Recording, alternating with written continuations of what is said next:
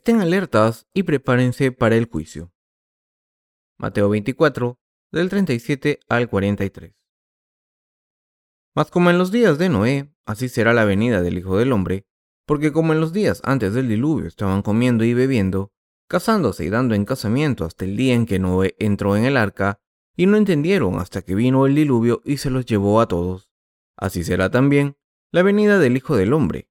Entonces estarán dos en el campo, el uno será tomado y el otro será dejado. Dos mujeres estarán moliendo en un molino, la una será tomada y la otra será dejada. Velad, pues, porque no sabéis a qué hora ha de venir vuestro Señor. Pero sabed esto, que si el padre de familia supiese a qué hora el ladrón habría de venir, velaría y no dejaría minar su casa. ¿Cuándo tendrá lugar la segunda venida del Señor? El pasaje de las Escrituras de hoy dice, Mas como en los días de Noé, así será la venida del Hijo del Hombre. Solo el Padre en el cielo sabe cuándo vendrá el Señor, porque la fecha está oculta, para el Hijo y los ángeles. Por tanto, el Señor nos ha hablado a través de señales. Cuando las hojas de la higuera abunden, es decir, cuando la nación de Israel sea restaurada y revitalizada, Dios nos dice que esto será una señal de que el advenimiento de Jesús está cerca. Asimismo, el Señor nos dice que la venida de Cristo será como en los días de Noé y el diluvio. El Señor está hablando de estas dos cosas. La destrucción caerá sobre todo el mundo. Sin embargo, el Señor ha escondido la segunda venida del Señor a los que no creen en Él. Solo se la ha revelado a su pueblo. Todas las escrituras hablan de la salvación de los pecadores, del éxtasis del cielo, del juicio y de la vida eterna. El Señor nos ha dicho que su venida será como los días de Noé. Hace mucho, en los días de Noé, la gente no era consciente del juicio de Dios y por tanto fue juzgada y pereció por el agua. El Señor dice que de la misma manera, la gente no entenderá esto y sufrirá la destrucción cuando Él venga. Si no nos damos cuenta del día en que vendrá el Señor por segunda vez, y si no aceptamos la gracia de Dios que nos hace recibir la remisión de los pecados, seremos juzgados. Debemos entender en qué situación estaba la gente de los días de Noé en el Antiguo Testamento, cuando Dios la juzgó y la destruyó. Génesis 6 del 5 al 7 dice, Y vio Jehová que la maldad de los hombres era mucha en la tierra, y que todo designio de los pensamientos del corazón de ellos era de continuo solamente el mal. Y se arrepintió Jehová de haber hecho hombre en la tierra, y le dolió en su corazón. Y dijo Jehová, Raeré de sobre la faz de la tierra a los hombres que he creado, desde el hombre hasta la bestia, y hasta el reptil y las aves del cielo, pues me arrepiento de haberlos hecho. La Biblia dice que los pecados de la gente eran muy numerosos en los días de Noé. Esto significa que cuando haya muchos pecados en el mundo, llegará el fin. ¿Cómo es el mundo en el que vivimos? ¿Hay muchos pecados? ¿O acaso vivimos en una sociedad moral? El mundo en el que vivimos está lleno de pecados, incluso dentro de los límites de la ley, y el orden. El mundo sigue estando lleno de pecados. Es hora de que el juicio de Dios caiga sobre este mundo. Por tanto, ustedes y yo debemos darnos prisa para preparar una manera de evitar el juicio. Dios destruyó el mundo en tiempos de Noé mediante un diluvio. A excepción de Noé y los siete miembros de su familia, todo el mundo fue juzgado. Juzgó incluso a todas las criaturas que respiraban. Los planes y pensamientos de todo el mundo eran malvados. El Señor nos ha dicho esto. Pero incluso los historiadores dicen que como en Sodoma y Gomorra, en los días de Abraham, Génesis 19.5, había muchos homosexuales en tiempos de Noé. La Biblia dice que en Sodoma y Gomorra los hombres cometían adulterio con hombres y las mujeres con mujeres, y por eso el Señor los juzgó con fuego y azufre. Como consecuencia, la palabra sodomita viene de Sodoma. El pecado estaba muy extendido en los tiempos de Noé. Es normal que un hombre viva con una mujer, es normal que una mujer ame a su marido y que el marido ame a su esposa. Los pecados de los tiempos de Noé estaban tan extendidos que la gente de esa generación solo buscaba el placer y aún peor el hedonismo extremo. Dicho de otra manera, sobrepasaron los límites de la moral para disfrutar de los placeres físicos que Dios nos había dado e incluso buscaron el placer extremo. Este fenómeno también está presente hoy en día. Cierto cardenal de la Iglesia Católica dijo, no debemos odiar a los homosexuales, no tenemos derecho a odiarles, y así los defendió. En otro caso, un candidato presidencial de los Estados Unidos dijo durante su campaña que si se convertía en presidente reconocería a los homosexuales. Incluso, en mi país, Corea del Sur, se dice que hay muchos homosexuales. La destrucción de Sodoma y Gomorra, el juicio que cayó sobre toda la gente durante el diluvio, tendrá lugar en el futuro en la segunda venida de Cristo. Hoy en día, los gays y lesbianas están muy extendidos por el mundo. Por supuesto que estas personas deben recibir la remisión de los pecados, pero Dios odia a esta gente más que a nadie. Dios los odia porque rompen su providencia divina y las leyes que ha establecido. Esta maldad en el mundo es enorme, pero el Señor dice, como en los días de Noé, así será mi segunda venida. Sí, es correcto. Si las iniquidades del mundo son tan grandes, nuestro Señor volverá pronto. El mundo de hoy en día es así. Por tanto, debemos estar despiertos, los que no estaban despiertos comieron, bebieron, se casaron y dieron en matrimonio hasta el día en que Noé entró en el arca y el diluvio destruyó a la humanidad. Aunque el día del juicio sea mañana, la gente se reirá mientras el tiempo sea bueno y haya comida. La Biblia dice que esta gente es como las bestias que perecen. Salmo 49:20. Un cerdo que va a ser degollado mañana está contento hoy si se le alimenta bien. Las bestias son así. La gente que no sabe en qué tiempos vive es como esas bestias y no se da cuenta del día en que perecerá. No puede comprender el advenimiento del Señor ni su juicio. Sin embargo, los que hemos nacido de nuevo debemos estar alerta de los tiempos que corren y debemos prepararnos para el futuro. Debemos pensar críticamente sobre el mundo de hoy en día y prepararnos para el futuro. Las estadísticas muestran que unos mil millones de personas en el mundo pasan hambre. En el Polo Sur, en la Antártica, un iceberg del tamaño de la isla Cheju, se ha desprendido y está yendo a la deriva con la corriente del océano. Esto ha causado el descenso de la salinidad del agua del mar en los polos y esto a su vez ha hecho que el ecosistema marino esté en peligro. Asimismo, al derretirse los icebergs de los dos polos rápidamente, se prevé una normalidad atmosférica a gran escala. Por eso, se está avisando tanto sobre los peligros del calentamiento global y hay tantas iniciativas contra la contaminación medioambiental que causa el derretimiento de los icebergs que pueden inundar las costas de todos los continentes. El clima por todo el mundo es bastante horrible. Hay muchas sequías por todo el mundo. Asimismo, las irregularidades climáticas por todo el mundo son bastante serias. Los tifones no solo ocurren en una estación del año determinada, sino que ocurren en partes del año en la que no solían ocurrir. La teoría de que los tifones solo se originan en el mar ha sido rebatida, ya que se han observado tifones originados en tierra firme. También hay muchos terremotos que ocurren con demasiada frecuencia últimamente. Dios dijo que cuando los desastres naturales se hagan cada vez más frecuentes, el mundo se vendrá abajo rápidamente. Aunque el fin del mundo no está muy lejos, debemos predicar el Evangelio con más ganas porque todavía nos queda un poco de tiempo. Si no hay comida, ¿Cómo pueden sobrevivir la gente y los animales? ¿Qué pasará si no hay agua? Que nadie podrá vivir y todos morirán. Por todo el mundo ya hay hambre. Además, en el futuro habrá una guerra global. Algún día, inevitablemente, habrá una guerra atómica. Ya no vivimos en una era donde disparemos desde las trincheras o utilicemos cañones en las guerras. Vivimos en una era en la que los misiles atómicos computarizados encuentran su objetivo con total precisión. Las naciones que poseen estas armas atómicas están apuntando a sus enemigos para maximizar sus ganancias. Han demostrado la voluntad de disparar al enemigo a la mínima señal de intimidación. En conflictos anteriores, cuando la tensión crecía entre dos países y se declaraba la guerra, como el país que iba a la guerra pasaba por un proceso de veto, declaraba la guerra y luego iba a la batalla, era fácil predecir el ataque del enemigo. Incluso si la guerra ocurría sin una declaración oficial, llevaba una cantidad considerable de tiempo que los dos ejércitos se encontrasen, ya que avanzaban a caballo o en coche. Sin embargo, hoy en día la guerra comienza y los ataques de misiles empiezan al mismo tiempo. En 1995, el terremoto que agitó Kobe, Japón, se llevó las vidas de 6.000 personas y duró solo 15 segundos. Pero si hubiese una guerra ahora, es posible acabarla en la misma cantidad de tiempo. Así que no debemos pensar en la guerra de la misma manera desfasada que duraba mucho tiempo. La victoria se decide en unos 10 o 20 minutos.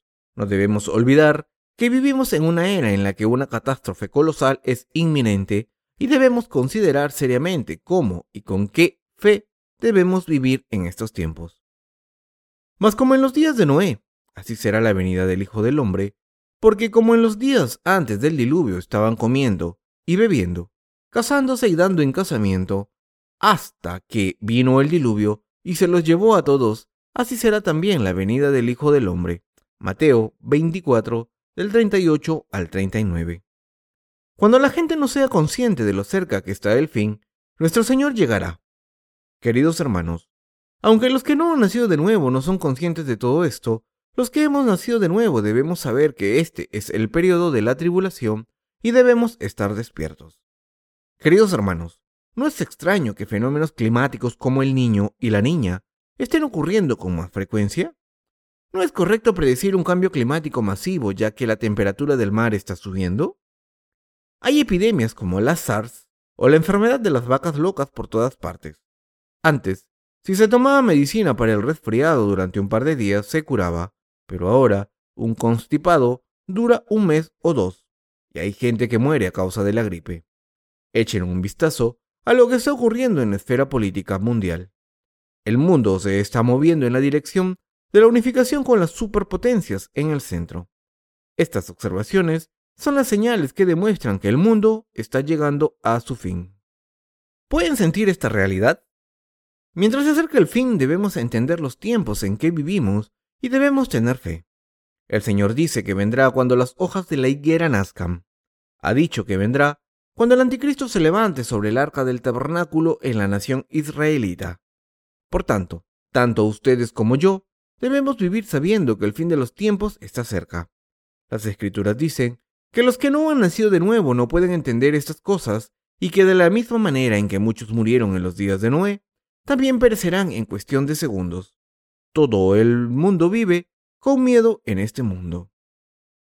Entonces estarán dos en el campo, el uno será tomado y el otro será dejado. Mateo 24:40. Esto ocurrirá en el fin de los tiempos, cuando no podamos predicar el Evangelio y empiecen los siete años de la tribulación, más o menos, por la mitad de ese periodo el Señor se llevará a los nacidos de nuevo.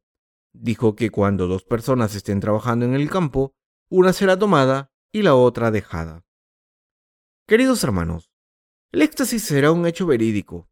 Esto apunta al periodo de tres años y medio de la tribulación, que durará en total siete años.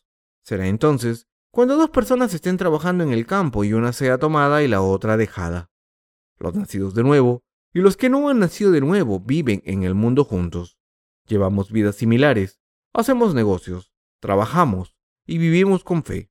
Pero una persona será tomada y la otra dejada para que la gente vea con sus ojos el éxtasis del que habían oído hablar antes, y los que estén sin pecado serán tomados, mientras que los pecadores serán dejados atrás para sufrir tribulaciones abismales. Los que no hayan nacido de nuevo serán dejados atrás. Nuestro Señor vendrá cuando la corrupción del mundo sea enorme como en los días de Noé, y si estamos vivos en este tiempo, seremos tomados. Los que no tengan pecado serán tomados por Dios. No nos tomará porque nosotros así lo queramos, sino porque es su voluntad. Sin embargo, los que no han nacido de nuevo serán dejados atrás. Entonces, la gente se dará cuenta de lo siguiente. Oh, era verdad. Pero será demasiado tarde.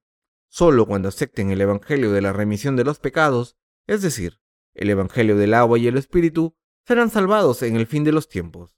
Si rechazan el Evangelio de verdad, morirán al final. Ahora tenemos la última oportunidad de predicar el Evangelio o de recibir la remisión de los pecados, porque cuando lleguen los últimos días, no habrá segundas oportunidades. Si aceptan el Evangelio, ahora serán salvados. Sin embargo, si rechazan el Evangelio, será su fin. Últimamente los corazones de la gente son cada vez más tercos. Esto se debe a la manipulación de Satanás.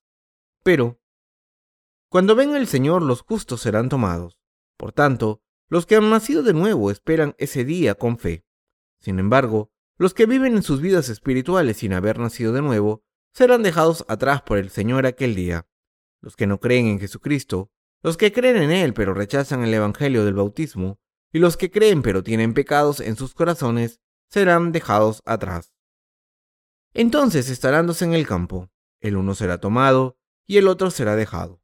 Dos mujeres estarán moliendo en un molino, la una será tomada y la otra será dejada.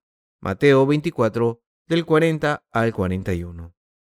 La primera parte de este pasaje habla de dos hombres y la segunda parte de dos mujeres. Aquí las mujeres indican la iglesia. Aunque ambas creen en Jesús y sirven a Dios, una mujer es tomada y la otra es dejada. El que las dos mujeres estén moliendo en el molino significa que ambas están haciendo el mismo trabajo. ¿Qué trabajo es este? Ambas están sirviendo a Dios. Los que no han nacido de nuevo sirven a Dios. Los que han nacido de nuevo también sirven a Dios. Por supuesto, Dios no acepta la adoración de los que no han nacido de nuevo, mientras que sí acepta la de los que han nacido de nuevo. Sin embargo, muchos cristianos, aunque no han nacido de nuevo, se esconden en las denominaciones aprobadas por el mundo y se sienten aliviados porque son parte de esa denominación. Hay gente que piensa, no me pasará nada porque soy parte de una iglesia ortodoxa tradicional. Aunque tengo pecados en mi corazón, voy a ir al cielo porque estoy con gente que tiene una fe fuerte. Esta gente que rechaza la verdad del Evangelio será abandonada. Sin duda, los que son tomados por el Señor son los que han recibido la remisión de los pecados. Solo los que han recibido la remisión de los pecados, cuyos corazones son tan blancos como la nieve, serán llamados por el Señor para ir al banquete del cielo. Pecadores no pueden entrar en el cielo. Ese día, los que profetizaron en nombre del Señor demostraron gran poder en el nombre del Señor, y dijeron expulsar demonios en nombre del Señor. Serán condenados y arrojados por el Señor. Los que creen en Jesucristo pero todavía tienen pecados en sus corazones son abandonados por el Señor. Velad, pues, porque no sabéis a qué hora ha de venir vuestro Señor. Mateo 24, 42. El Señor nos dice que tengamos cuidado. Los que vivimos en el final de los tiempos debemos estar alerta y preparados. Esto es tan importante como predicar el Evangelio. En el final de los tiempos, es muy importante saber correctamente la era en la que vivimos para estar bien preparados para la persecución y la tribulación que está por venir. Los que están alerta se dan cuenta de que no queda mucho tiempo y por eso están preparados de corazón y tienen la fe correcta. Además, están administrando sus vidas en la tierra correctamente. Si una persona sabe cuándo el ladrón va a venir y está alerta, tendrá un plan de defensa preparado y lo esperará. Los que saben que el Señor vendrá no acumulan tesoros en la tierra ni ponen todo su corazón en este mundo. Debemos vivir preparados para el fin de los tiempos. Debemos estar alerta. En nuestras vidas de fe, no debemos estar dormidos, sino que debemos estar despiertos. Sin embargo, en estos tiempos hay más gente dormida que despierta. Entre los que han nacido de nuevo, hay dos creencias. Hasta el último día, la persona que está despierta predica el Evangelio y vive preparada para ese día. Entre los nacidos de nuevo, también hay gente que no está preparada y se deja llevar por la corriente del mundo.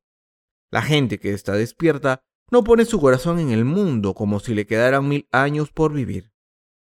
Para tener vida, los que han nacido de nuevo por el Evangelio del agua y el Espíritu deben estar despiertos en los últimos días. No debemos preparar una casa en el mundo, sino que debemos preparar una casa en el cielo.